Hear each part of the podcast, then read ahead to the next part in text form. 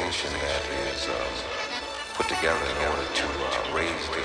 mentality and awareness on an international level of the greatness of black music and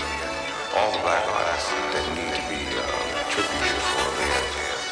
contribution to American music.